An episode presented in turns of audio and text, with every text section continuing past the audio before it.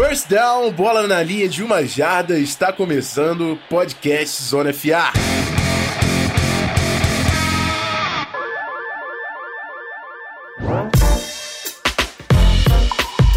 Foi esquisito, foi esquisito, né? A gente tá acostumado a ouvir outra voz fazendo essa vinheta. Mas... mas estamos aqui, Rafão Martins na área falando com vocês. A gente vai trocar um pouco a dinâmica desse programa. O De La Coleta, que é sempre foi a nossa visão fora do futebol americano, o nosso outsider para fazer aquela visão macro do que tá acontecendo, queria porque queria que o host fosse um cara que entendesse futebol americano e ele não se sentia dentro dessa capacidade. Vamos ver como é que vai ficar essa bagaça. E nesse programa de estreia, uma estreia depois de 30 episódios, mas enfim, chamo pra a mesa virtual Pedro Pinto, meu QB. Tudo certo, amigo? Tudo certo, meu left tackle, tudo certo, meu lindo. Ainda mais depois de um final de semana, cara, só com jogaço. Falem o que vocês quiserem do jogo do Jaguars e do Bills. Eu achei um jogão, achei divertido assistir. Ainda teve a final da NCAA, meu amigo. Ainda teve o College Football Playoff Championship Game. Que, mano do céu, que jogaço, que jogaço. Vamos falar bastante de playoffs. Esse programa será dedicado aos playoffs da NFL, que foi uma coisa linda de se ver nessa primeira final de semana. Mas antes de antecipar os assuntos, também vou chamar o segundo convidado desse dia, desse programa, Guilherme Beltrão. Essa coisa linda. Obrigado pela sua presença, amigo. Oi, amigos, tudo bem com vocês? É, eu fico até, cara, eu acho muito fofa a forma que o Rafa e o PP se apresentam por a galera. É, e meu QB, oi meu left tackle. Cara, é muito romântico, sério. Eu fico até meio, tipo assim, eu tô atrapalhando alguma coisa aqui. Mas a verdade é que a gente vai falar muito de futebol americano, principalmente dos playoffs da NFL. E acho que nada mais importa no momento das nossas vidas, né? É isso, vamos que vamos. Nada de estar atrapalhando, amigo. Aqui o Zona FA é a favor do poliamor na NFL. Então estamos todos juntos se amando. E vamos assim até o final do programa, espero se vocês não falarem besteira do meu time. Tô brincando, não, não, não, tô, no, tô no programa errado. Zona FA, foco, vamos nessa. Enfim, novidades. Novidades é o seguinte: primeira é essa, que vocês já estão sabendo. Eu estou falando com vocês diretamente agora como apresentador desse programa. Se isso vai continuar, não sei. O feedback de vocês é importante nessa escolha. Então, por favor, impressões. Ao final da, do programa, mandem suas impressões. Pode ser no grupo do WhatsApp, pode ser no Locker Room lá no Facebook. O que vocês preferirem, mas fala aí o que você achou dessa nossa tentativa número 2 e também importante.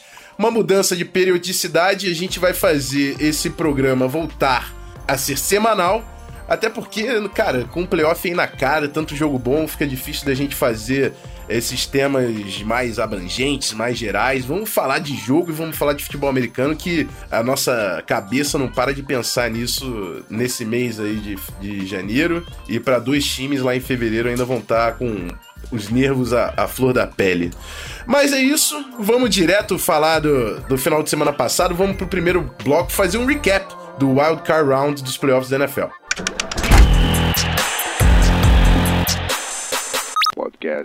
Zona FA.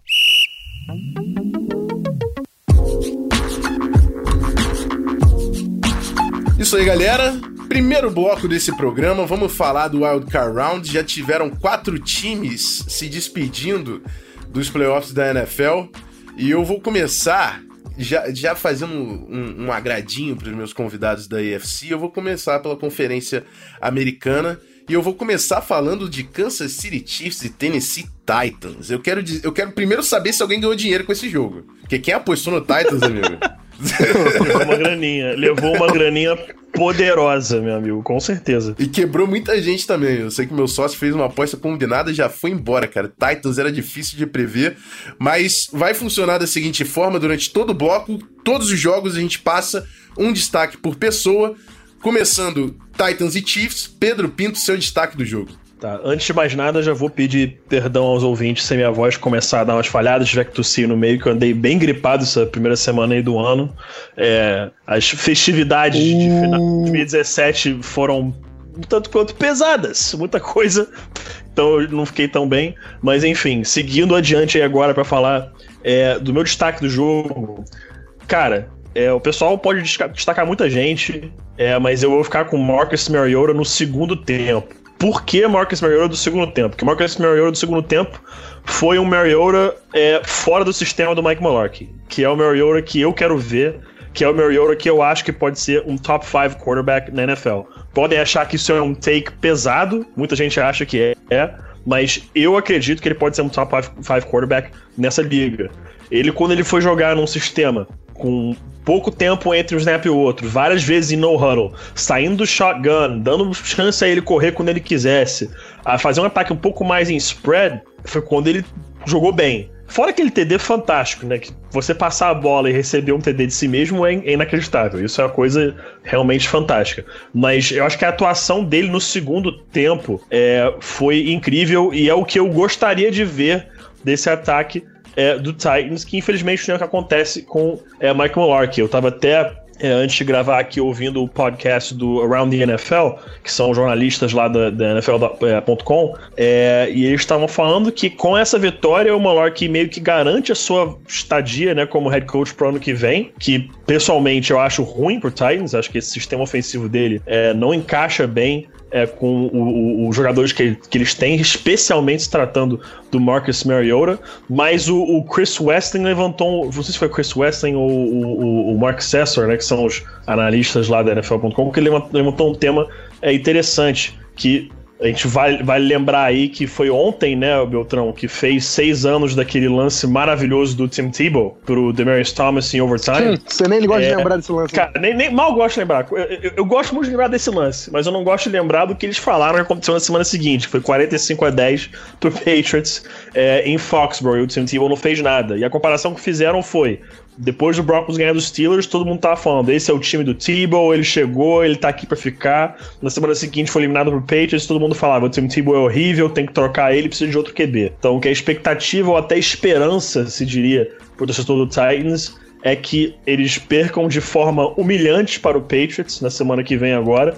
E que isso possa causar uma possível demissão do Mike Mularkey e trazer um, um técnico é, que encaixe um pouco melhor com o que o Marcus Mariota possa fazer.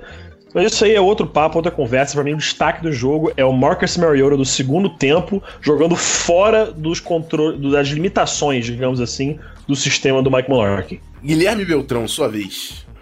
Então, meu destaque, na verdade, é foi muito falado pela imprensa americana, que foi a ineficiência do Chiefs em conseguir manter um plano de jogo, eu diria, respeitável no segundo tempo. Por que isso? Porque o Chiefs tem um Kareem Hunt no seu ataque, que é um running back calouro, mas foi o líder de jardas da NFL na temporada. Uhum. Com, esse, com essa estatística, ele correu para mais de mil jardas, obviamente, liderou a NFL tal.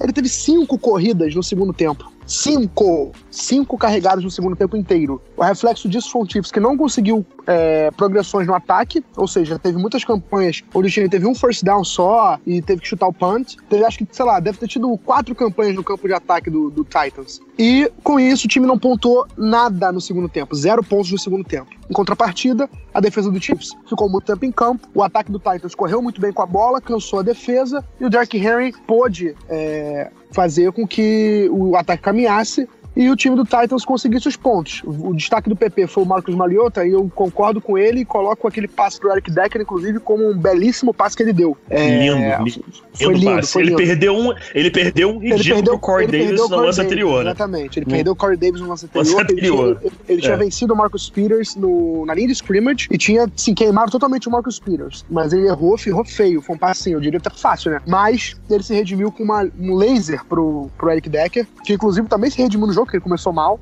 E com isso, o, o Titans assumiu a liderança do placar naquela hora. E além disso, também vale destacar que, o, por mais que o Alex Smith, a gente fala, ah, o Alex Smith, por mais uma vez entregou uma liderança, o Andy Reid entregou mais uma vez a liderança, teve muitos drops dos wide receivers do, do Kansas City Chiefs. O último o, culpado disso aí foi o Alex Smith. Exatamente. Muita gente, muita gente tá colocando o Alex Smith como culpado e tudo mais, eu acho que ele é, tem que ser um dos Viagem. últimos, se não for o último. Sim. É, e, inclusive, Sim. por exemplo, o próprio Tyreek Hill teve três drops a temporada inteira, num jogo ele teve três drops. Então, assim, foi um, uma partida bem atípica do Chiefs, que sentiu muito, muito a falta do, do Travis Kelsey, que saiu machucado com uma concussão. O impacto do Travis Kelsey nesse ataque foi visto da pior, pior maneira possível para o torcedor do Chiefs, né? Porque o torcedor do Chiefs viu da, dentro de campo o que ele faz é, a falta que ele faz num jogo tão importante como esse. Então, esses são meus destaques: é, é a inoperância do Chiefs no segundo tempo, é, a não culpa do, do Alex Smith, e a falta do Travis Kelsey, a falta que o Travis Kelsey fez nesse ataque. Perfeito, eu vou fechar, acho que já passamos por grande parte de como discorrer o jogo, mas o meu ponto vai ser quarterbacks. Porque eu digo quarterbacks.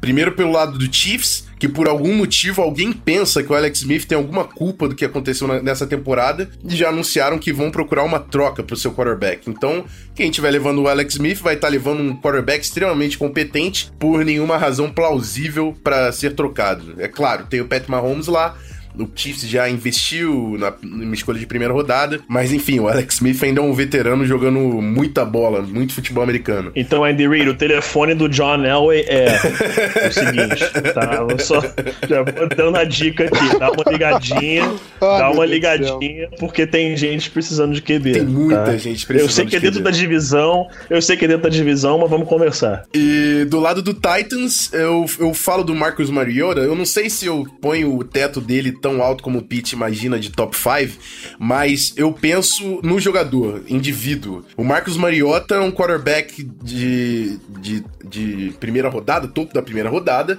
um cara que tem que se provar na NFL, e o que melhor para você se provar na NFL do que você vencer jogos de playoffs? É aí que o quarterback vai ganhar dinheiro, amigo. É aí que você vai perfeito, se provar. Perfeito. Então você vai no Divisional Round contra o New England Patriots fora de casa.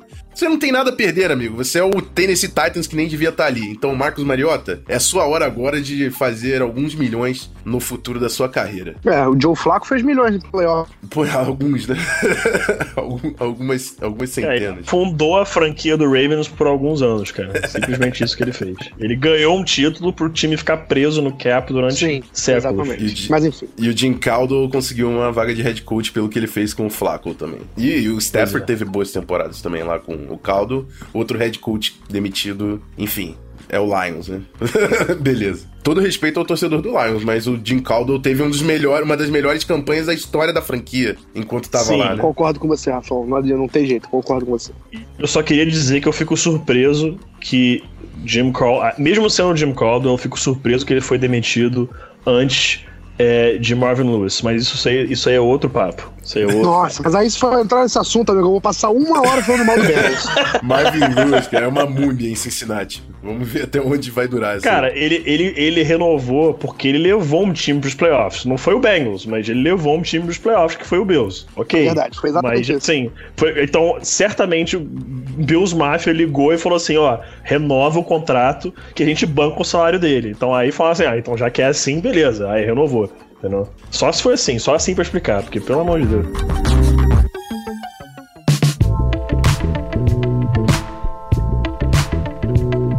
Perfeito, vamos pro segundo jogo da conferência, o segundo jogo da AFC. Buffalo Bills e Jacksonville Jaguars em Saxonville e deu Jaguars 10 a 3. Jogo defensivo foi foi interessante de, de se ver. Acho que muita gente esperava alguma coisa a mais esse ataque do Jags, eu sei que eu esperava, mesmo com o Blake Bortles ali, mas enfim, vamos para os destaques, eu começo agora com o Guilherme Beltrão, vai lá, amigo. Olha, é, eu concordo em partes com a afirmação de que foi um jogo das defesas. Quer dizer, foi um jogo das defesas, isso beleza. Mas não ter sido 100% mérito delas. Eu acho que tem uma porcentagem, até certo ponto, relevante de má performance dos quarterbacks. Aí eu não excluo o Tyler Taylor, não. Pelo contrário, a partida do Tyler Taylor foi tão ruim quanto a do Blake Bortles. E isso refletiu no placar e refletiu no próprio jogo. Os times não conseguiram caminhar com a bola, é, o, o, os ataques pouco produziram. O, o Bills teve uma campanha só, que foi a campanha onde o time teve péssimas decisões de, de chamadas de jogada, que foi quando chegou na primeira para touchdown, é, e aí fez uma fade pro Kelvin Benjamin e ele fez falta no, no Jalen Ramsey e chegou o ataque do time todo para trás. Era a hora do Bills chegar correr com o LeSean McCoy pontuar. Enfim, eu acho que foi assim. Muita gente falou que o jogo foi muito ruim, muito ruim, muito difícil de assistir, blá blá blá. Eu, eu não concordo. Eu achei o jogo legal do ponto de vista que, apesar de ter sido um performances ruins de quarterbacks. Obviamente, as defesas jogaram muito bem. É, o Lorenzo Alexander do lado do Bills fez uma grande partida. O Jalen Ramsey, o Miles Jack, o Kelly Campbell teve, tiveram atuações ótimas do lado do Jacksonville. Mas me deixa preocupado pro próximo jogo do, do, do, do Jaguars a atuação do Blake Bortles, né? Principalmente.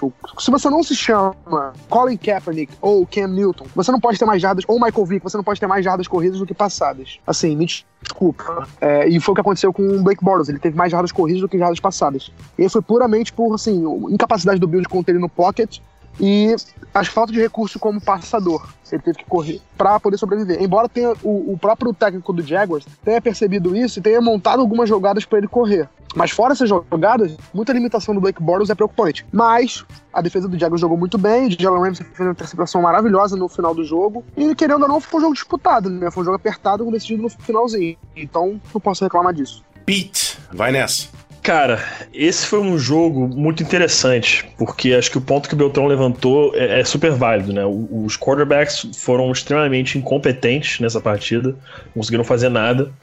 É, acho que as duas defesas também jogaram muito bem. Não dá para desmerecer isso, é, isso, não. Uma coisa que eu vejo acontecendo muito aqui no Brasil. Quando o jogo é de pontuação baixa, ah, os ataques foram mal. E quando é de pontuação alta, os ataques foram bem.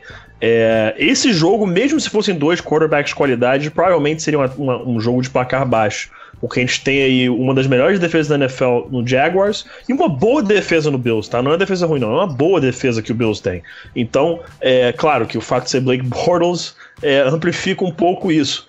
Mas é, o meu destaque dessa partida vai, é claro, para a defesa do Jaguars.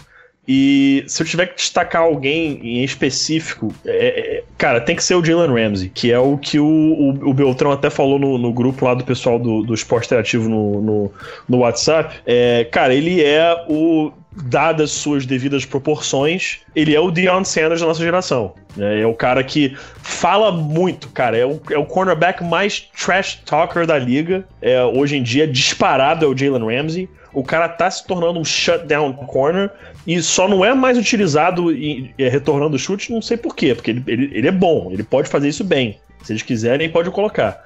Mas, cara, ele é, ele vai se tornar o melhor corner da NFL em breve. Ele é muito bom e, cara, ele é muito trash talker. Ele fala muito, vai falar que o adversário é ruim, que é horroroso mesmo, não tá nem aí. Então, dadas suas devidas proporções, porque ele realmente ninguém é comparável ao Deion Sanders. Então a gente pode dizer que ele tem um estilo é, do Deion Sanders em termos de ser um shutdown corner e de trash talk. E, cara, ele foi muito decisivo é, nesse jogo. Conseguiu é, basicamente cavar aquela falta do Kelvin Benjamin que o Rob Belton falou. Conseguiu aquele, aquele, é, é a interceptação para selar a partida. Aliás, só para dar um pequeno detalhe, o Nathan Peterman jogou, acho que foram 16 passes na temporada e dos 16 passes que ele tentou, 6 foram interceptados. Então, aproveitamento. Cara, isso é bizarro, bizarro. É bizarro, bizarro, bizarro. E eu, eu, eu, é sinceramente. famosa derrota. É, eu tô, eu tô muito surpreso com isso do Peterman, mudando rapidinho de assunto, só muito surpreso. Eu tinha ele como o quinto melhor quarterback da classe entrando no draft, um cara que não iria surpreender com a sua qualidade, mas era um cara pro-ready. Ele chegou, cara, ele, ele fica perdido em campo perdido. Ele nem parece o Nathan Peterman que jogava na Universidade de Pittsburgh, mas isso aí é outro papo também. Então meu destaque fica pro, pro Jalen Ramsey, que, cara, ele, ele, eu acho que ele tem potencial já na temporada que vem se confirmar como o melhor corner da NFL. Bom, vou fechar de novo. Eu vou fazer um comentário para cada time. Primeiro, o Buffalo Bills, que no ano passado tava com o Anthony Lynn, e quando ele assumiu o ataque do Bills, a gente viu o poder que esse time tinha de correr com a bola. A linha ofensiva é muito física, você tem o LeSean McCoy, o Mike Tolbert também, que é conhecido. E, cara, não entendi. Não, não entendi, assim. O, o, o, esse time do Bills tinha que correr para cima do, da defesa de Jacksonville para abrir o play action. Não senti que foi essa estratégia. É, foram 37 passes do, do Tyrod Taylor. Não, não dá para isso acontecer. E não atua o Anthony Lynn agora é head coach, né? Eu acredito que o Beltrão tá bem satisfeito com o amigo lá. Amo de paixão, meu Anthony Lynn. Do lado do Jacksonville, amigo, é o seguinte: o jogo foi, foi feio no, no lado ofensivo, tudo bem, mas agora, Jacksonville tá indo para Pittsburgh. O que viaja bem em playoff, amigo, é defesa e jogo terrestre. E o Jacksonville tem a melhor defesa da AFC, atenção, e o Leonard Fournette, que foi o cara que você trouxe para assumir a cara desse ataque. Amigo, esse era o seu planejamento? Abraça. Alimenta o Fournette, corre para cima da defesa dos Steelers, posse de bola, limita os turnovers, deixa o, o a, a, defesa cansada, o ataque fora de campo. Qual outra defesa você ia querer para pegar os Steelers sem ser o Jacksonville? Tem a defesa do Vikings ali, bate uma de, uma de frente com a outra. Mas enfim, é a defesa para parar esse ataque. Então, grandes expectativas, mas vamos falar mais disso no segundo bloco quando a gente fizer o preview.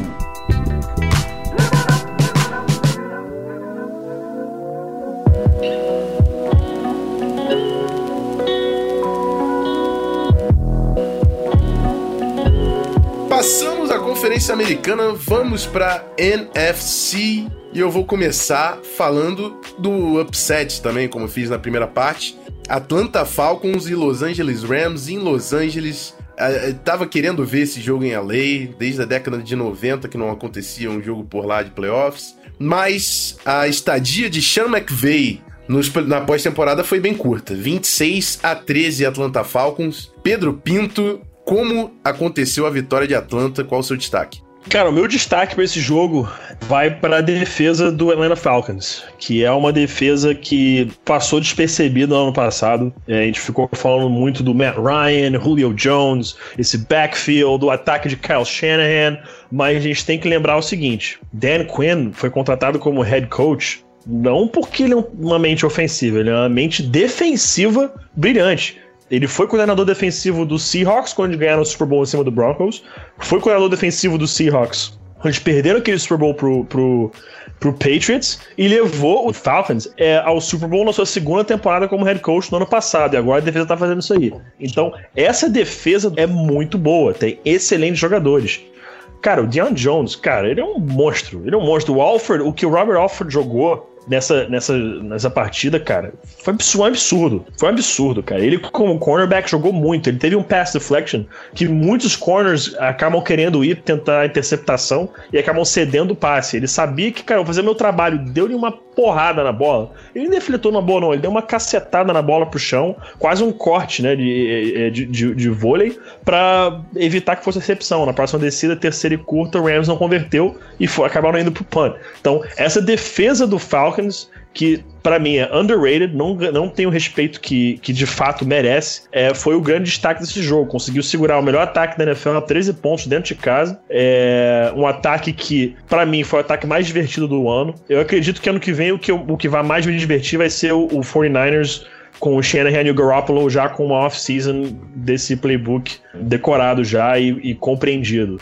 Mas nessa temporada, o ataque que mais me divertiu foi, sem uma sombra de dúvidas, o ataque do, do Rams e o Falcons conseguiu segurar eles a apenas 13 pontos. Guilherme Beltrão, seu parecer. Pois é, e o, completando o que o PP falou, acho que é bem por aí o que ele disse mesmo, e era um matchup ruim pro Rams, né? É porque o ataque do Rams é baseado em quê? Num jogo corrido do Todd Gurley, passes curtos para ele também, né? Tanto que o Todd Gurley liderou a NFL com o maior número de, de jardas depois da recepção, com mais 700 jardas depois da recepção, um número absurdo. E o que acontece? A defesa do Falcons é muito rápida, muito agressiva. Então, um matchup que não bate muito, porque essas screens não funcionaram. Tanto que o Todd Gurley teve 10 jardas Perfeito. recebidas. Isso, isso mostra bastante o quanto não bateu essas jogadas que o Rams tanto fez com a resposta que o Falcons pensou. Ou seja, o Falcons conseguiu parar a principal jogada do Rams. E o que, que você faz quando você vai enfrentar o melhor ataque uma, da liga, ou um grande ataque? Deixa o seu ataque mais tempo. E foi o que o Falcons fez também. O Falcons teve o maior número de postos de bola, teve campanhas de 8 minutos, teve campanhas de 6 minutos, enfim, teve campanhas onde deixou o Rams fora de campo durante muito tempo, que é o maior segredo para você parar um grande ataque, é jogar o seu ataque mais tempo que o outro.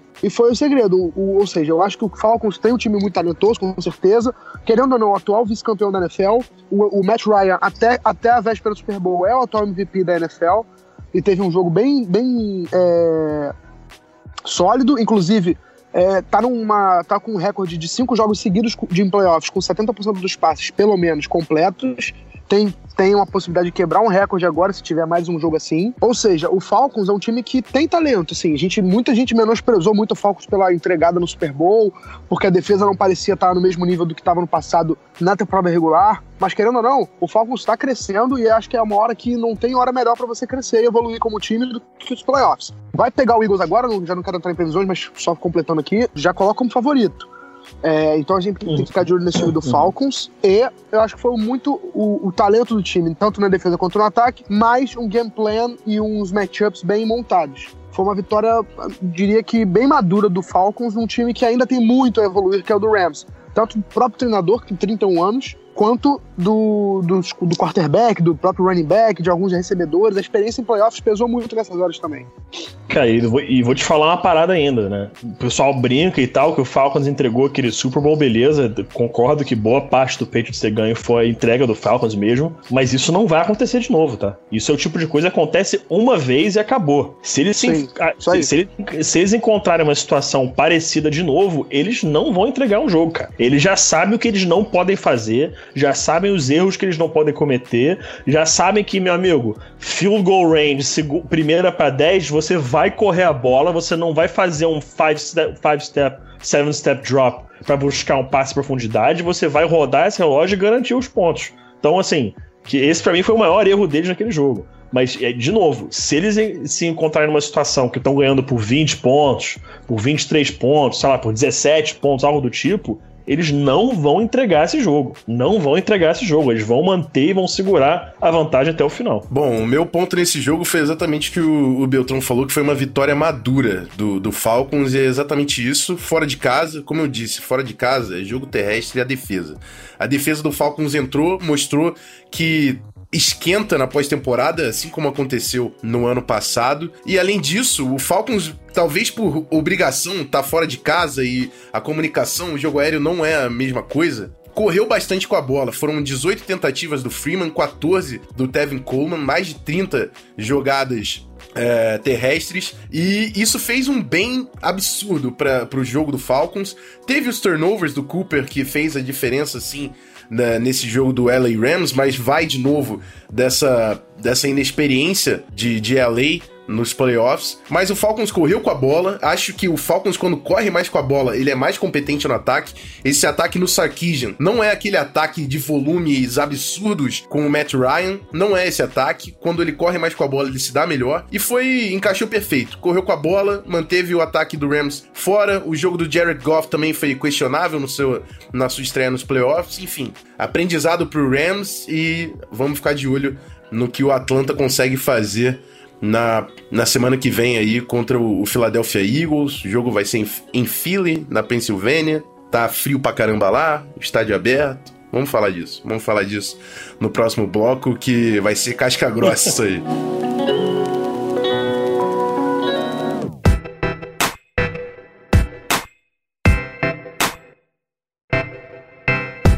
Mas fechando essa primeira semana, o jogo que eu fiquei acompanhando de perto, que eu já sabia que era da onde vinha o adversário de Minnesota, New Orleans Saints e Carolina Panthers na Louisiana, em New Orleans, 31 a 26.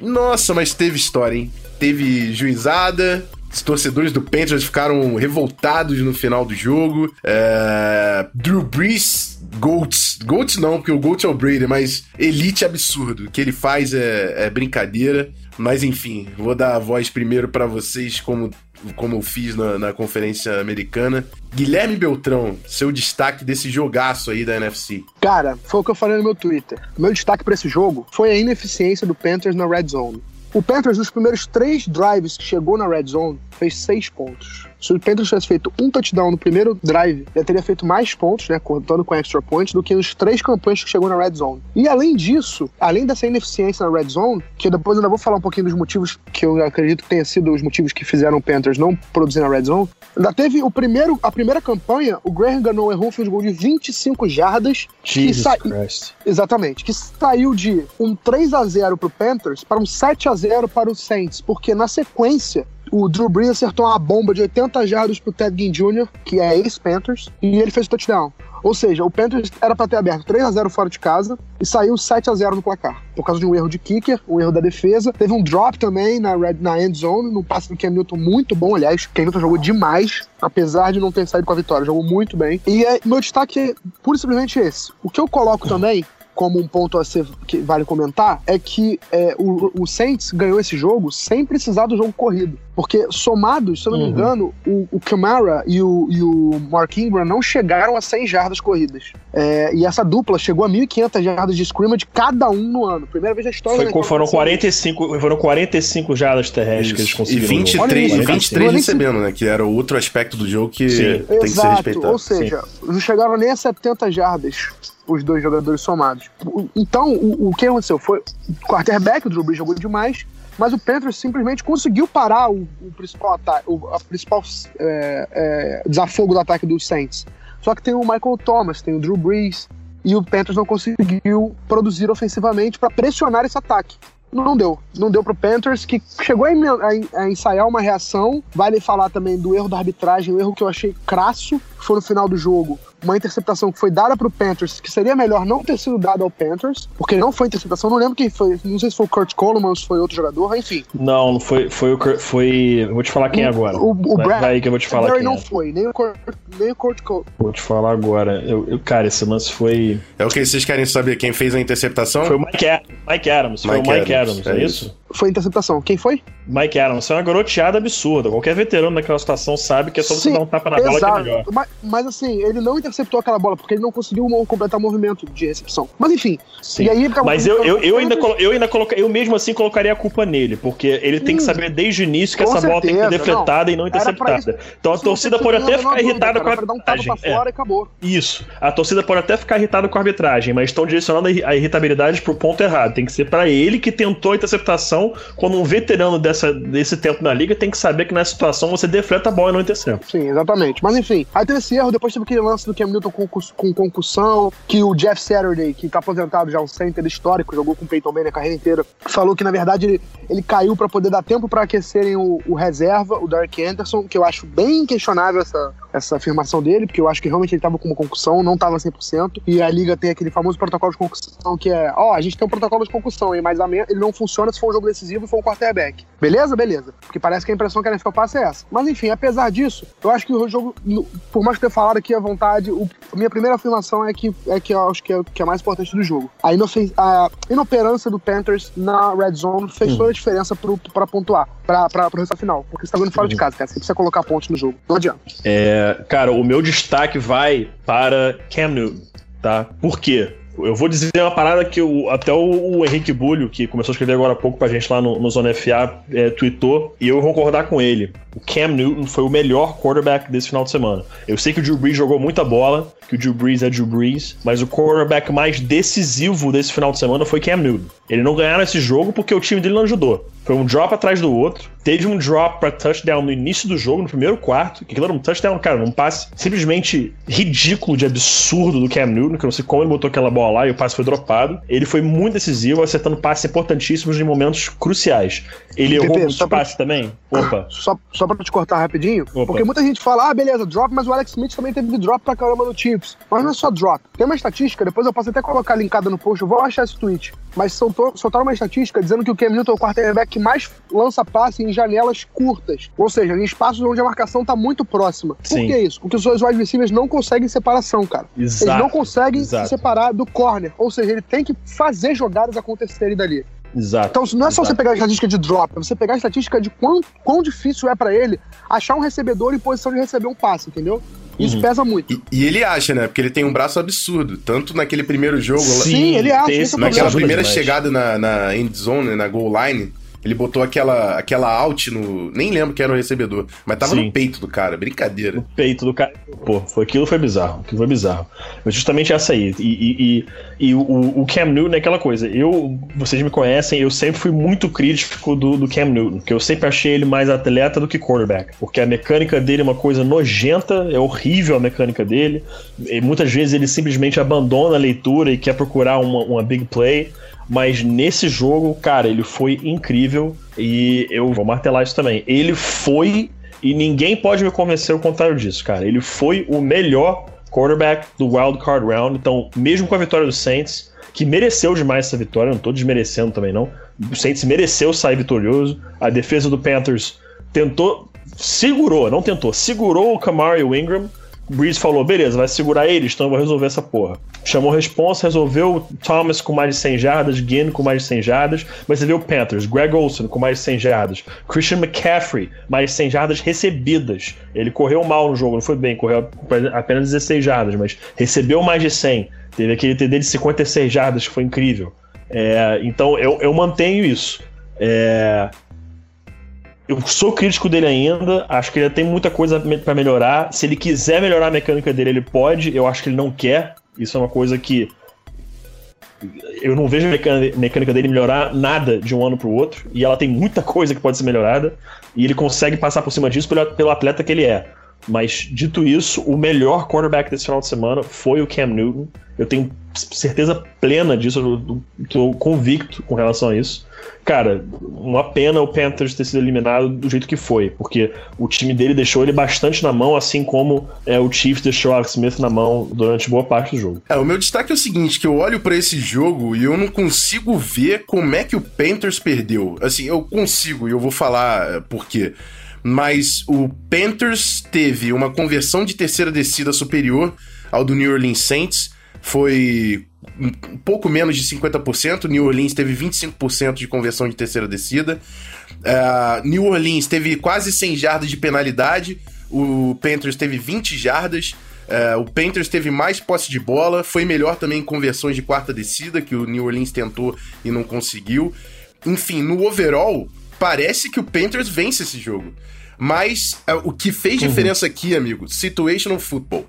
Eficiência na red zone, cobertura de big plays. Uh, o, a defesa do, do Panthers sabia que tinha uma deficiência na secundária, isso é o torcedor do Panthers vai assumir isso para você, se você conversar com eles durante toda a temporada. Sofreu big plays do Ted Ginn Jr., 80 jardas. Michael Thomas teve jogada de 45 jardas.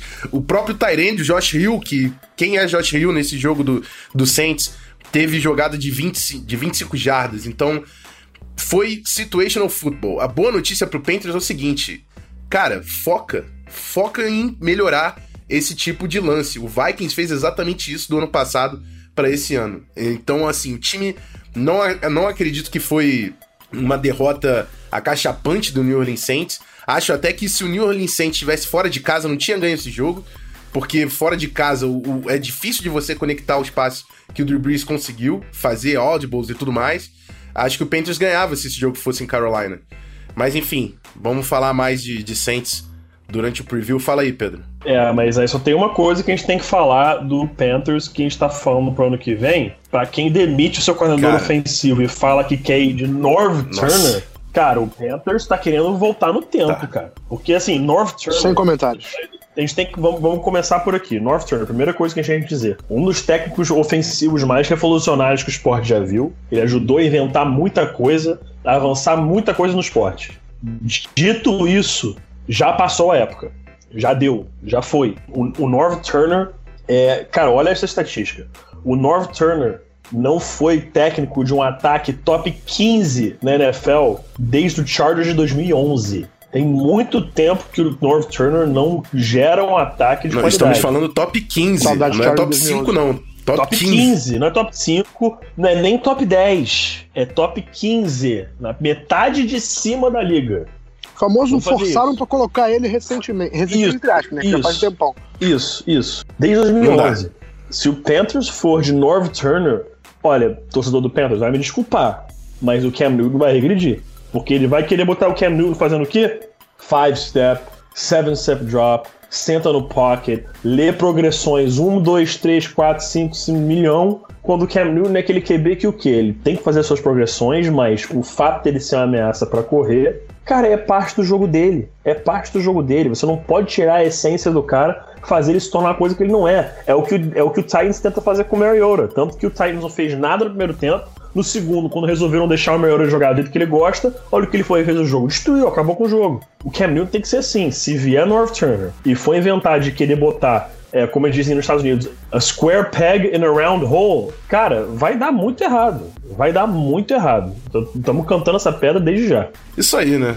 Notícias ruins pro torcedor do Carolina Panthers. Ainda não é oficial esse papo do North Turner, mas já rolou no Twitter algumas. É, falo buzz, né? Que o, o Rivera não ia demitir o, o Chula se não tivesse um nome para assumir, e eles são muito próximos. Pior coisa que. A única coisa que eu não gosto do Mike Zimmer é que ele respeitava o North Turner. O resto eu amo o Zimmer. Amigo, não dá pro North Turner na NFL. Não dá pro North Turner na NFL. Mas é isso. Fechamos o recap. Vamos. Só, rapidinho, só pra, só pra completar. Ah. É uma piadinha que eu não posso perder, porque eu escutei muito essa piadinha quando ele era técnico do Chargers. Se você misturar as letras de North Turner, qual palavra você forma? Turnover! Beautiful, beautiful. Pronto, eu precisava falar isso, tá? Eu tô mais leve não agora. Não tinha forma melhor para encerrar esse bloco do que, do que isso. Então vamos falar da semana que vem, vamos falar de Divisional Round. Vamos falar de novos confrontos no próximo bloco, já já.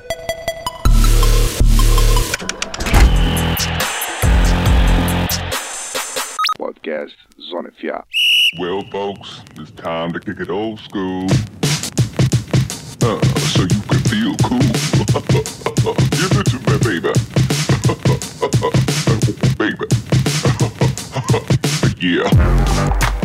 Isso aí, galera. Bloco final do Zona FA, número 31. E vamos falar de Divisional Round.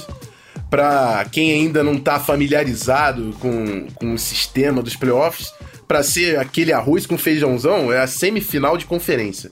Semifinal de conferência, na outra semana a final da conferência, o campeão de cada conferência vai fazer o Super Bowl lá na frente. Mas vamos lá, vamos falar de futebol americano, vamos falar dos jogos. Começando pela AFC. Tennessee Titans e New England Patriots, amigos. O que falar desse confronto de um gigante da, da AFC, prov provavelmente o favorito para a maioria aí a chegar no Super Bowl pela Conferência Americana. E a seed 5, né, da, da conferência, o Tennessee Titans conseguiu uma vitória surpreendente em cima do Chiefs. E vai, vamos ver, né? É o famoso nothing to lose. O que, que acontece nesse jogo? É, eu gostaria de usar minha carta de pular a questão aí pra próxima, por favor. Porque, Olha, é... eu acho que não tem muito o que falar mesmo, cara. Não tem muito o que falar. Cara, sabe qual é o pior? É sempre quando a gente faz um negócio desse, é que a gente quebra a cara. Mas agora não vai ser. Agora não vai ser. Não, assim, eu vou dar números gerais. O, New England Patriots tem o segundo melhor ataque da NFL é, em pontos, né? E o quinto melhor ataque. E o, a quinta melhor defesa em pontos também. O Tennessee Titans tem o 19 melhor ataque em pontos e a 17 melhor defesa em, em pontos. Assim, é um time medíocre, literalmente, o Tennessee Titans contra um, um, um contender absurdo da, da conferência. Vamos ver, o, o Derrick Henry vai ter que aparecer, fazer 150 jardas. Essa defesa do Patriots, ela é muito eficiente em pontos. Mas foi uma das piores da liga cedendo jardas, foi uma das defesas que mais cedeu jardas. Então, para mim, o segredo pro Titans aqui é o que eu falei pro Panthers.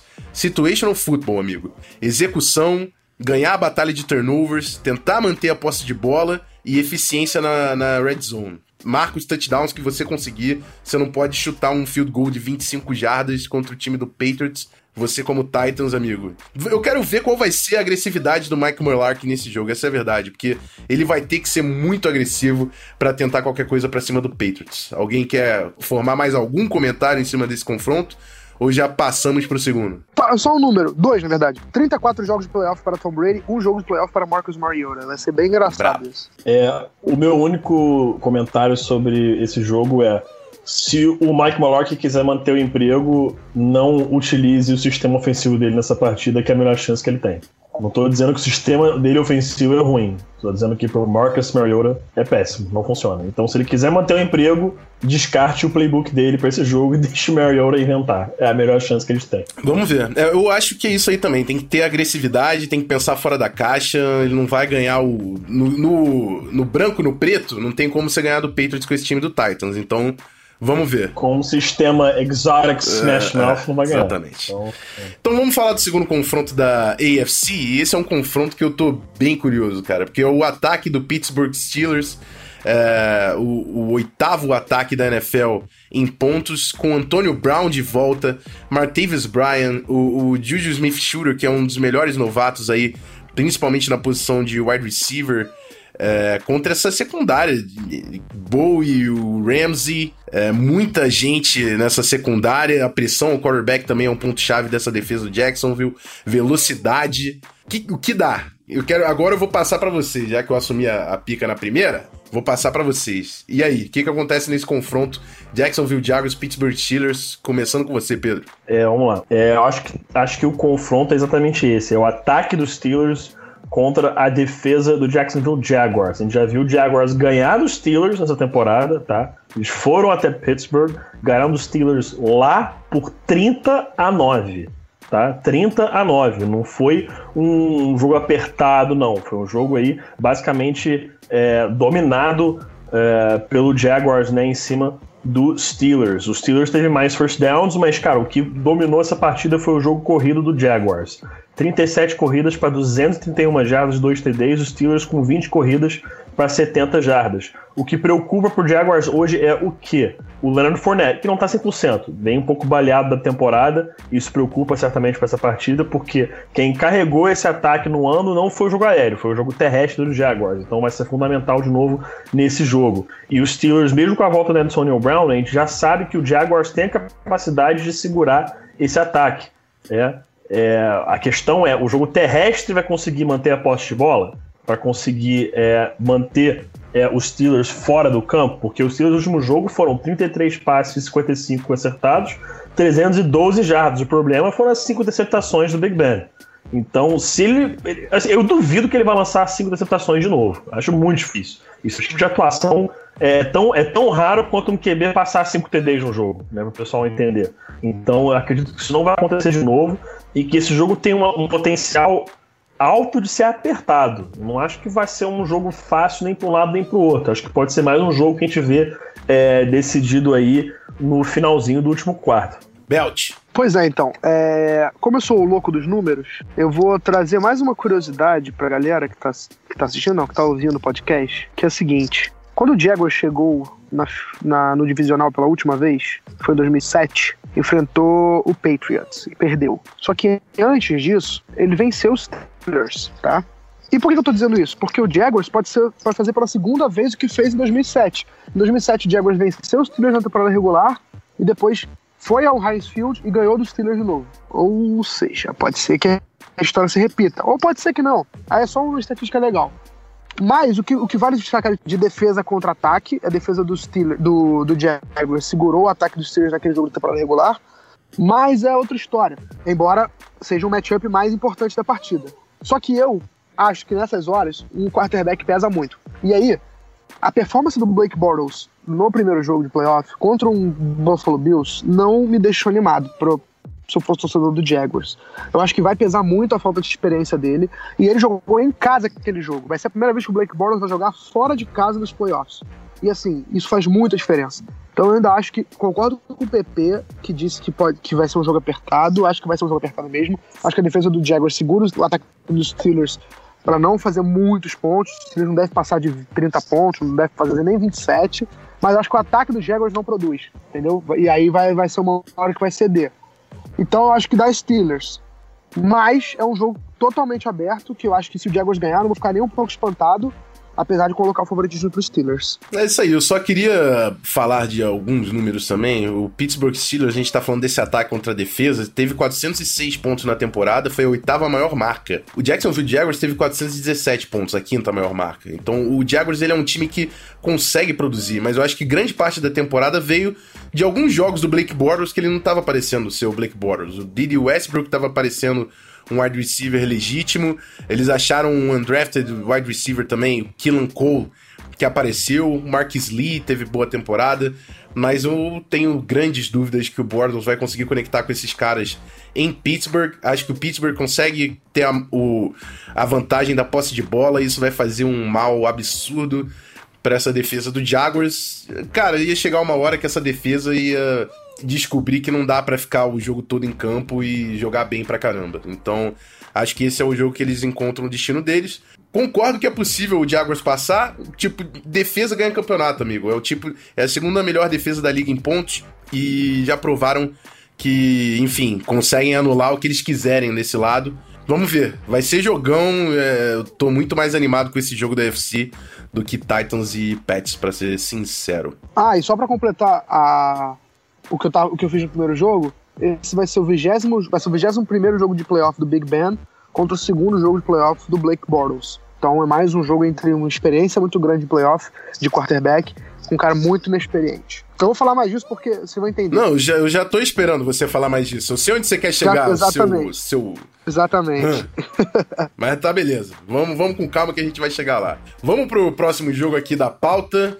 Vamos falar da number one seed, o Philadelphia Eagles, primeira seed da, da Conferência Nacional, vai fazer a sua estreia nos playoffs contra o Atlanta Falcons, cascudaço de pós-temporada, atual vice-campeão da NFL. E eu vou puxar a sardinha aqui, cara. Eu, eu acho que tem muita gente já colocando o Falcons na final de conferência. Mas, amigo, Lincoln Financial Field, janeiro, meio de janeiro, vai ser frio pra caramba, tava nevando por lá. Eu não sei o que, que o Falcons vai conseguir fazer, até porque essa defesa do Eagles é muito forte. Acho que vai ser jogo de placar baixíssimo e flipa coin, amigo. 50% para cada lado.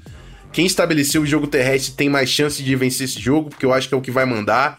E jogo terrestre para jogo terrestre, eu pessoalmente fico com o Philadelphia Eagles por causa da linha ofensiva, não por causa do dos running backs. Devonta Freeman, para mim, é top 5 na NFL. Acho que a galera deixa ele muito underrated. Gosto demais do Freeman. Mas a linha ofensiva do, do Eagles, amigo, Lane Johnson, o Kelsey, para mim, melhor center da temporada, o Brooks. Cara, essa linha ofensiva é um absurdo. Os Tarentes sabem bloquear. E jogo pesado, eu, eu, eu fico com o Eagles. Mas vamos ver. O Beltrão vai falar de que o Nick Foles não tem experiência e o Matt Ryan tem, não é isso, Beltrão? é, eu ia. Mas eu concordo, concordo. Vai para cima, completa aí seu raciocínio. Ah, sim, entendi. Você levantou lá pra mim, eu não tinha pegado isso. Enfim, é, eu concordo com o que você falou, mas eu acho que quarterback importa demais. E é o que eu falei. É, vai ser, deixa eu pegar aqui o número certinho.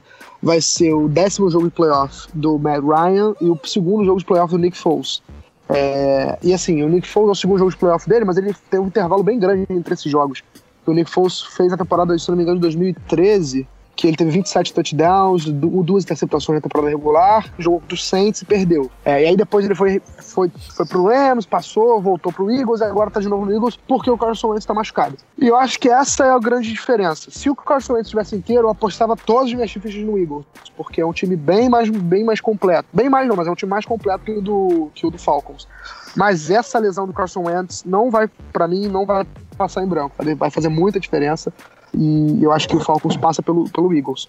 Mas é aquela mesma história que eu falei em relação ao Jags. Se o Falcons, se o Eagles vencer por, por, por qualquer que seja o motivo, o Eagles vence o jogo, tanto pela home field advantage, quanto pelo frio, que também é por causa da home field advantage. Enfim, não é nenhuma surpresa para mim, mas eu acho que, que o Falcons é favorito, apesar de jogar fora de casa. E, e eu espero que eles vençam. Mas o, o jogo corrido do, do Eagles precisa funcionar e o que me deixou assustado, que me levou a essa conclusão de que o Eagles é, não passa do Falcons, é as, as últimas performances do Nick Foles. Contra o Raiders ele jogou muito mal.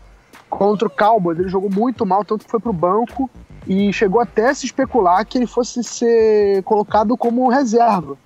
Que ele não fosse jogar esse jogo. Mas obviamente o, o técnico do Eagles deve ter pensado falando, cara, não tem por que eu arriscar isso. É, mas chegou a se falar na imprensa de Filadélfia que ele não era certeza para esse jogo. Então, assim, eu acho que, que isso vai fazer muita diferença.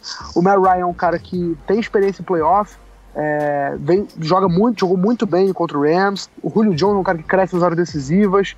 Enfim, eu acho que deve dar, deve dar Atlanta Falcons aí. Beats, go for it. É, o Brian Baldinger é, levantou uma estatística interessante hoje no Twitter. Nas últimas 16 conversões de third down que o Nick Foles teve para passar a bola, não converter o Eagles é, com uma corrida, mas converter uma terceira descida com um passe, ele converteu nenhuma delas. Zero. De umas 16 tentativas de third down passando a bola, ele converteu nenhuma. E ele mostrou uma extremamente preocupante. É, acho que foi até contra o Cowboys. É, ele tinha a in route do ex-receiver, né, o recebedor aberto na direita, quebrou para dentro, a janela tava lá. Se ele não quisesse botar ali, ele tinha o check down running back, que estava ali também, era uma terceira para quatro, era de quatro jardas apenas. Ele hesitou nos dois passes, saiu correndo e jogou a bola para fora. Isso em field goal range. Beleza, preservou o field goal e tal, mas, jogo, mas tinha um third down tranquilo em mãos e não conseguiu fazer. Se o Nick Foles que entrar em campo for esse Nick Foles, bota aí, Falcons na final de conferência. Com tranquilidade. Não vai, não vai ter como. Não vai ter como. Um quarterback jogando assim, na época de playoffs, só o Bengals para passar em cima do Bills, porque o Bills foi completamente competente no, é, ofensivamente também. Mas é, a gente tem um time que tem o Matt Ryan, tem uma excelente defesa, beleza, como o Rafão falou, no Lincoln Financial Field, só que Lincoln Financial Field vai te levar até certo ponto. Se for o Nick Foles que tem aparecido nas últimas semanas, esquece. Vai dar Falcons com tranquilidade. Então acho que a preocupação agora do Eagles é essa: encontrar um game plan que o Nick Foles se sinta 100% confortável executando e sem hesitar. Porque se ele hesitar com essa defesa do Falcons, cara, vai ser um turnover atrás do outro. Porque essa defesa do Falcons é muito rápida, eles fecham as janelas muito rápido e tem que ser na hora que tem que ser aquele. É nem viu, jogou. É jogou, viu, teve certeza que estava certo. É basicamente isso. Tem que jogar antes de ver, quase, com essa defesa do, do, do, do, do Falcons, de tão velozes que eles são. Então, tem que montar um game plan que vai facilitar a vida do Nick Foles. Se ele for hesitar, vai dar ruim. Perfeito. Acho que é isso do confronto da primeira seed contra a última seed da, da NFC. É, Falcons favorito, é claro. Matt Ryan e Nick Foles é uma comparação injusta. Mas eu ainda levanto aquele argumento, cara. Nas trincheiras, tanto na OL quanto na DL, eu fico com o Philadelphia Eagles. E isso pode ser determinante num, num jogo apertado de pontuação baixa. Eu lembro até do próprio jogo do Vikings em 2015, quando a gente tinha saído do Metrodome, o US Bank ainda não estava pronto, a gente jogou no campo da Universidade de Minnesota e tava um frio absurdo. E o Bud Grant, aquele homão, apareceu com uma polo como se não tivesse frio nenhum.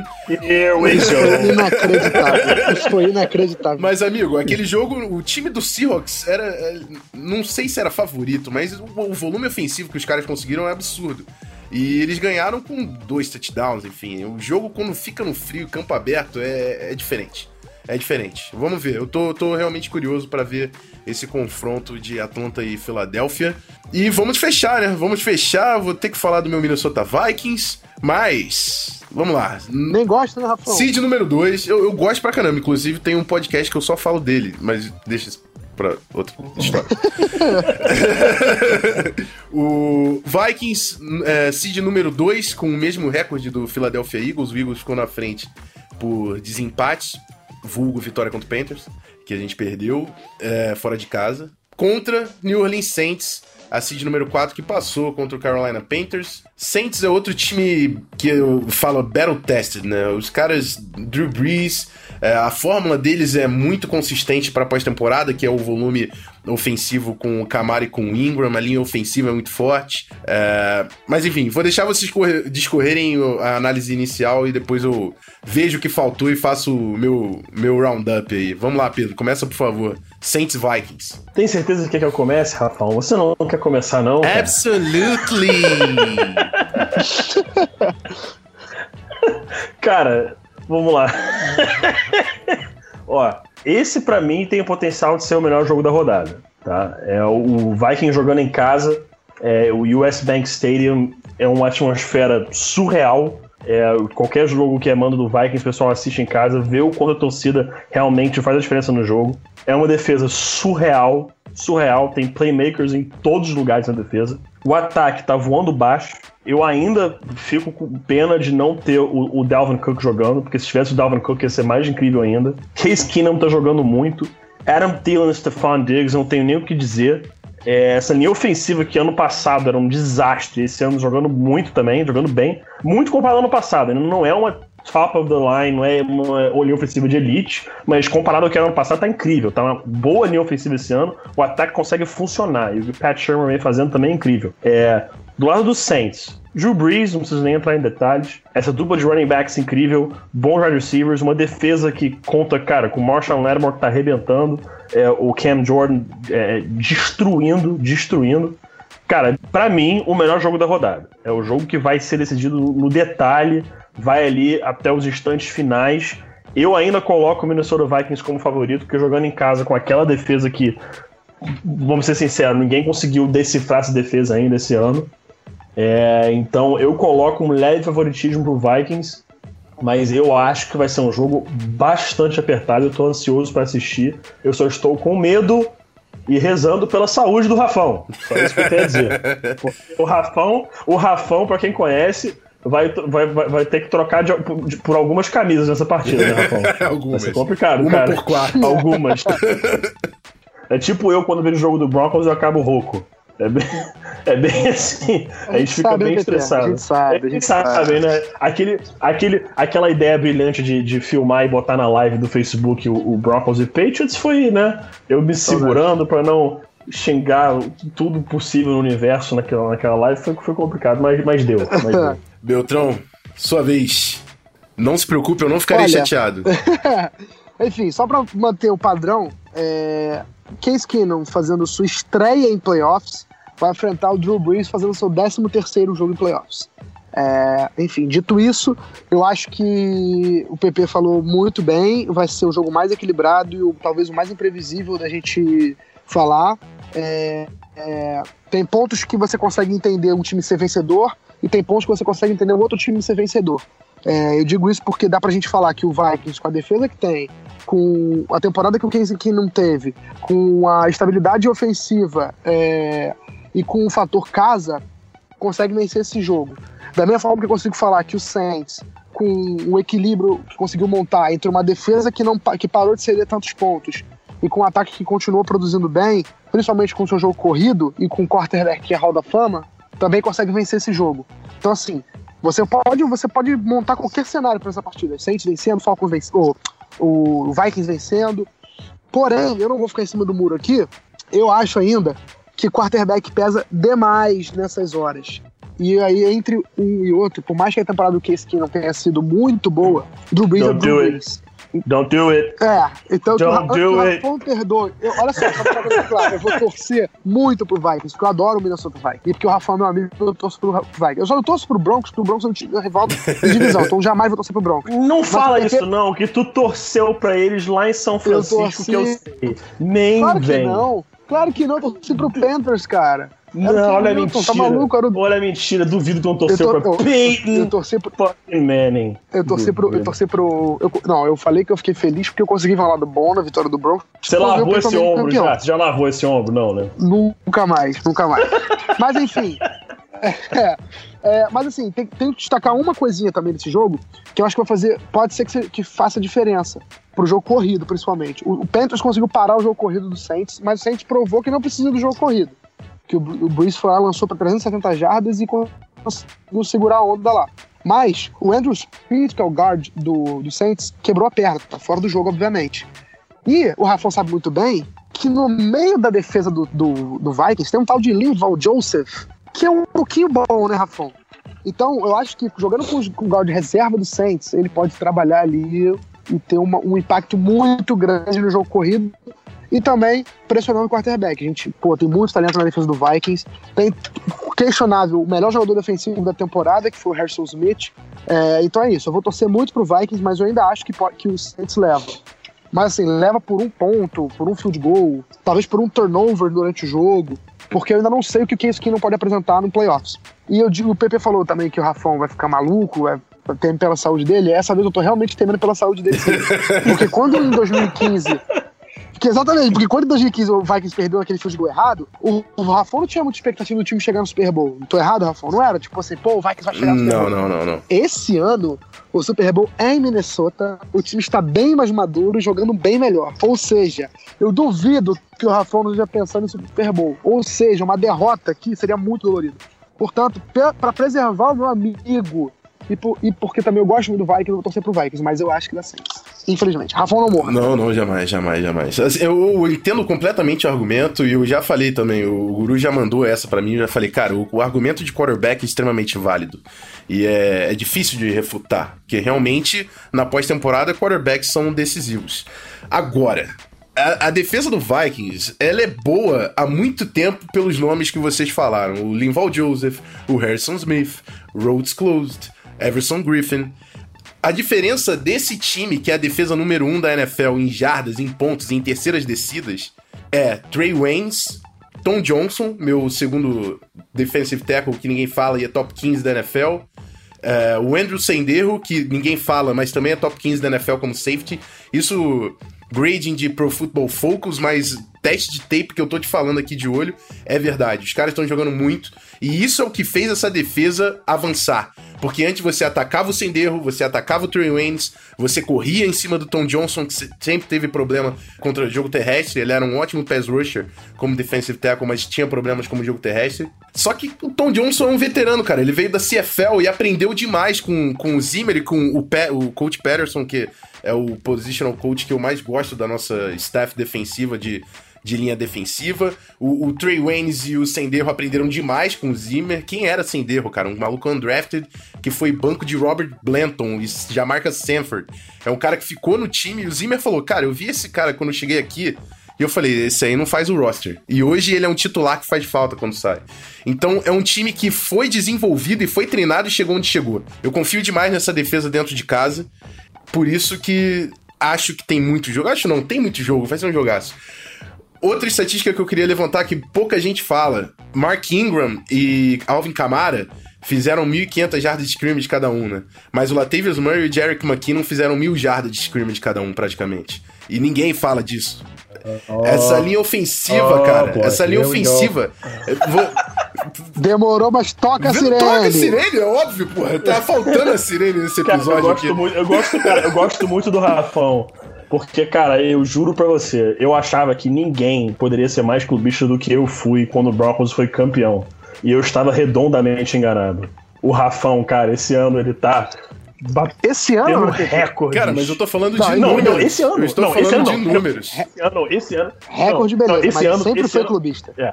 Não, sim, mas esse ano tá batendo recorde. Esse ano, esse ano tá. tá, tá, tá, tá tipo. Eu não tô batendo recorde, eu tô falando que o meu time é forte, high, cara. All, all time high. Mas enfim. Posso, posso continuar meu raciocínio? tá, tá. Quer deixar a sirene de fundo, deixa. Sem, sem problemas. Pode, pode, pode, pode. Mas assim, falei mil jardas de cada running back, mas além dos running backs, tem o, o só o Adam Thielen e o Stephon Diggs como wide receiver. O Kyle Rudolph, que é uma baita arma. O, touch, líderes de touchdowns do Vikings na temporada. Oito do Rudolph, oito do Diggs e oito do Latavius Murray. É, o Diggs teve oito touchdowns, não foi o Thielen. Cara, como você marca um time que é tão equilibrado? Não é à toa que o Pat Shermer vai ser head coach no ano que vem se a oportunidade aparecer. O trabalho que ele fez com esse ataque é um diferencial absurdo. O ataque foi top 10 da NFL. E a linha ofensiva é top 10 da NFL. A linha ofensiva é top 10 da NFL. É, e eu gostei demais do que o Shermer tá fazendo, colocando é, seis, seis jogadores de OL no, no jogo, que a gente corre muito forte quando tá com seis OL no jogo, puxa aquele play action com o Case Keenan, e é isso que eu quero do Case Keenan, ele acertar os play actions, não quero nada mais. O, o Vikings é shallow cross, é uma slant aqui, uma hook ali, a big play pode não vir, a gente ganhou consistentemente sem big play. É... O Vikings é, é muito difícil de você falar porque é o fundamento, é o fundamento do jogo, tá ali e é difícil de ser refutado com os números. Por isso que eu sou confiante no Minnesota Vikings. Outra estatística que eu puxei: Drew Brees Playoff Records: sete vitórias e cinco derrotas. Dentro de casa, seis vitórias e uma derrota.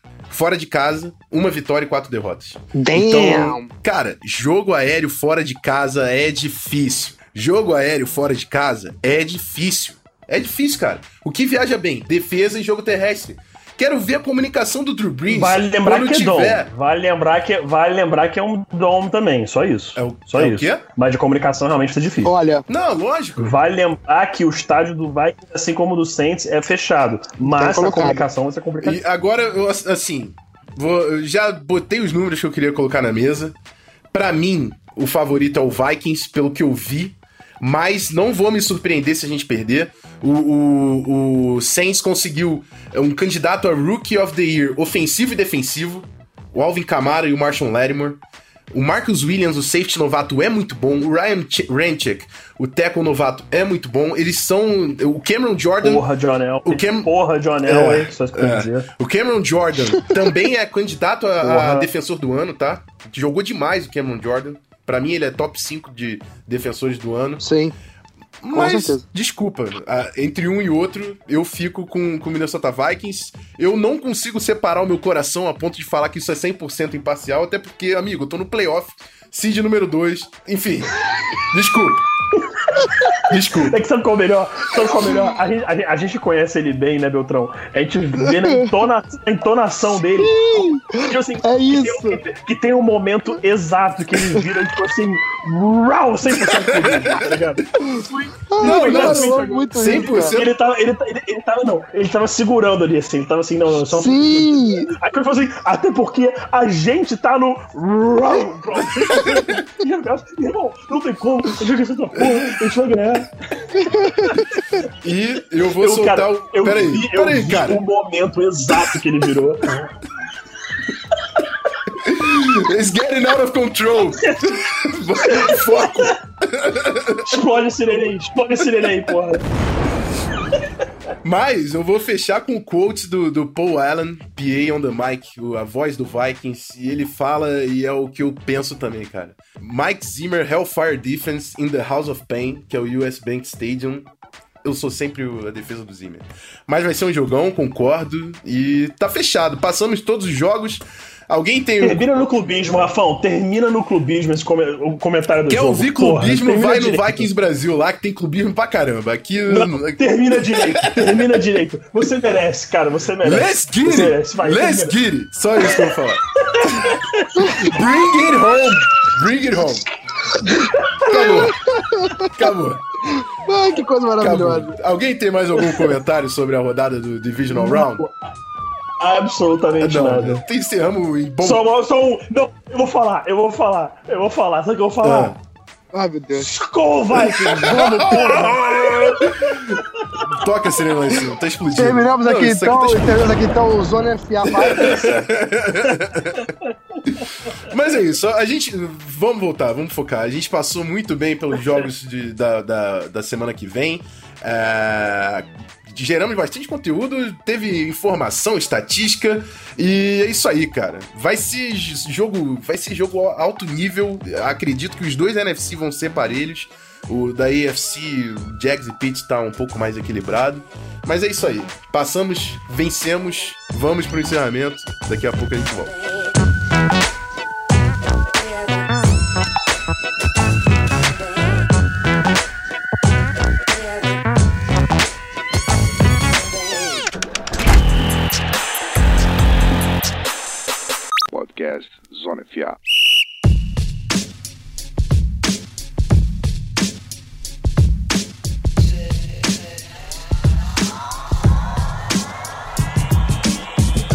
Pessoal. Final desse episódio estrondoso do, do Zona FA, episódio número 31. Agradeço demais a presença dos meus amigos. Eu vou deixar aqui um, um hint, uma dica. É, não sei se o, se o nosso gigante Della Coleta, falando nisso, temos que falar o nome dele aqui, o gigante Della Coleta, Óbvio. que vai editar esse episódio, é o nosso, Que nosso homem. mentor. Um bom da porra esse cara. Puta que pariu. Enfim, pode cortar o palavrão, Gui. Não. Mas é o seguinte, é, eu não sei se ele vai jogar o nosso papo no final do episódio lá no- nos bloopers. Mas o Beltrão tava falando que eu puxei estatísticas que eu vim munido pra falar do Vikings e tudo mais. Eu faço isso, eu fiz isso ontem ao gravar o, o Vikings Brasil, mas faço convite, porque sempre no Vikings Brasil eu faço um preview do próximo jogo chamando um torcedor adversário. E dessa vez, por um acaso, eu chamei um apoiador do Zona FA, o Eduardo Sartori, que é torcedor do Saints saca pra caramba de futebol americano. Grande Dudu. Grande Dudu, grande E a Dudu. gente teve, e a gente trocou uma ideia lá, falando sobre o jogo, ele falando mais do lado do Saints, eu falando um pouco mais do lado do Vikings. Se você achou nossa análise desse jogo imparcial, de repente dá um pulinho lá e ouve ver que você gosta um pouco mais do que você vai ouvir por lá. Amo os torcedores do Saints, eu só não amo a temporada de 2009 porque Bounty Gates doeu no coração. Mas enfim, podia ter fechado o programa sem essa. Vamos lá. Pedro Pinto, muito obrigado pela sua presença. Foi um prazer fazer esse programa com o senhor. Cara, sempre um prazer gravar contigo, irmão. Bom demais estar aqui. E sempre bom estar falando de playoffs, né, cara? É triste porque a gente tem que falar que tá chegando ao fim, né? Restam aí agora apenas é, sete jogos oficiais, se a gente não incluir o Pro Bowl. Restam só sete jogos até aquela longa seca de jogos até agosto. Mas é isso, cara. Vamos aproveitar, curtir esse finalzinho, que essa primeira rodada foi fantástica. Eu tenho certeza que o Divisional Round vai ser incrível também.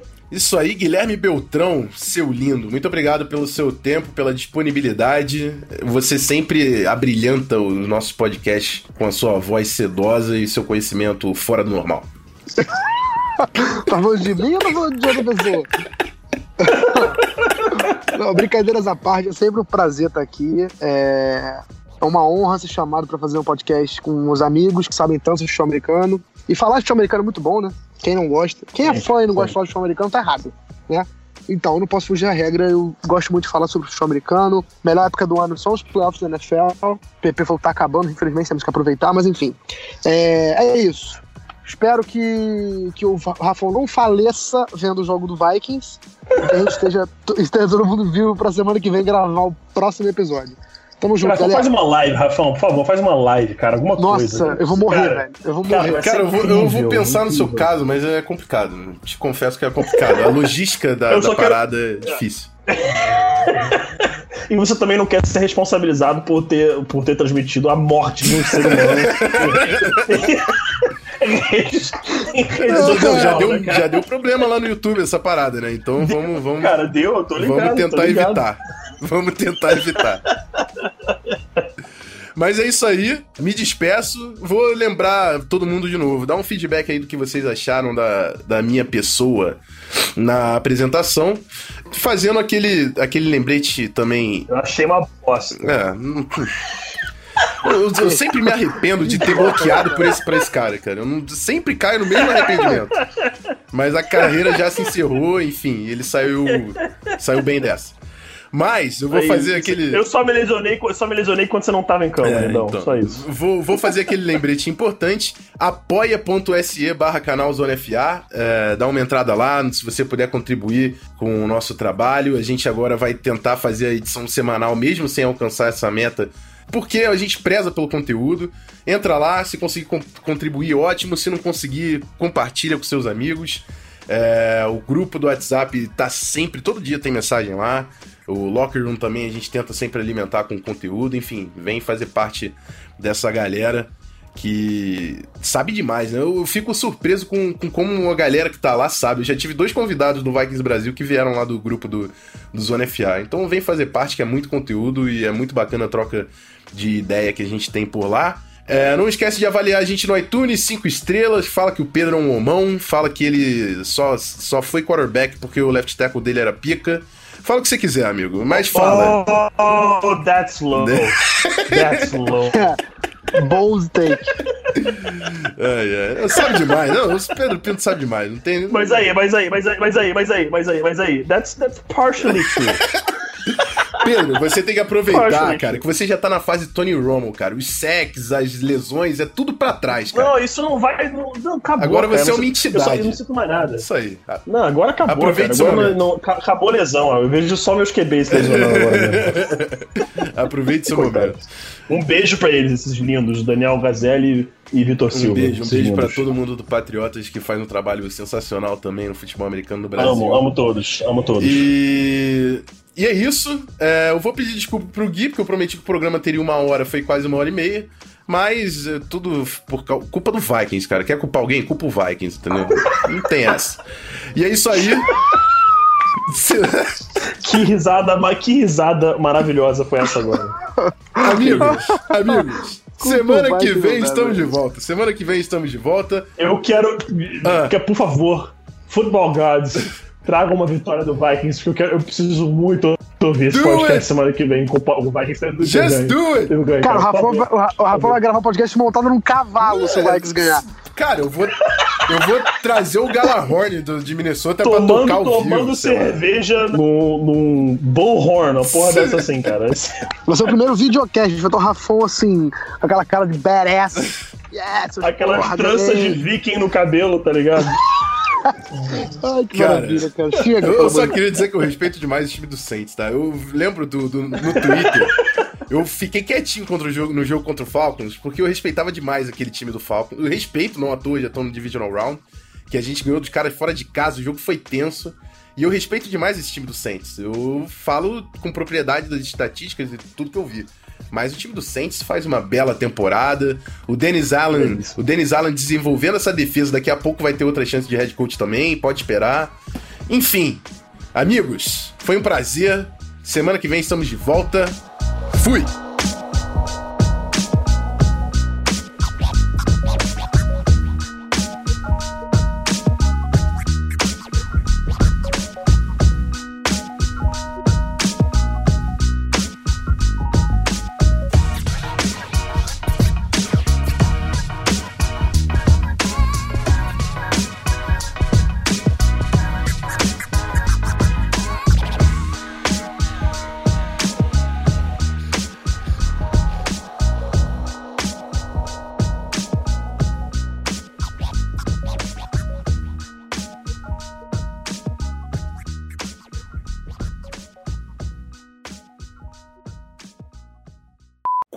Aconteceu a vitória de Atlanta? Qual o seu destaque? Dá um segundo só que dá engasgado aqui. Belo destaque. Belo destaque. Cacete, tá foda recuperar essa bosta. Tá. Vamos lá. Se drogando. Complicado, né? Complicado. Ah, cara, mas eu acho que eu consegui. Eu acho que eu consegui agregar, cara, de todas as coisas que você falou. Não, claro que você. Pelo amor de Deus, eu não tô falando isso. Eu tô falando que você, você consegue falar coisas Eu acho, primeiro, eu tá vou- eu acho que agregou eu vou- porra eu- nenhuma. eu vou deixar- merda. Mongoloide, filho da puta, né, cara? Beleza, eu vou, vou puxar, vou puxar um de cada conferência aí pra falar primeiro. Puxa no Vikings Não, do primeiro, Vikings cara. eu não Puxa vou puxar Vikings, primeiro. pelo, do pelo Vikings eu não do vou Vikings. puxar primeiro. Eu vou puxar o Falcons primeiro e o Titans. Cara, se ele puxar o do Vikings, a gente acaba essa gravação amanhã, cara. Não tem como.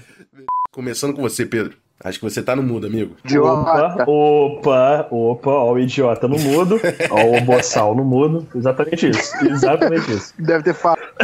Cara, eu tava falando, eu tava na terceira frase já aqui. Nossa, cara. Hum. Aí eu falei também, aí ele, ah, aí ele quando foi falar a vez dele, ele. Não, porque eu trouxe o número aqui, aí pum, p- pro Vikings. Aí eu trouxe o número aqui também, pro Vikings. Moleque, ele veio munido, munido, pra poder chegar e falar, ó, vai dar Vikings nessa porra e vai tomar no cu todo mundo. Cara, olha só, olha só, olha só. Eu vou, eu vou, vou, vou. Não, vou voltar no encerramento e eu, eu puxo isso aí.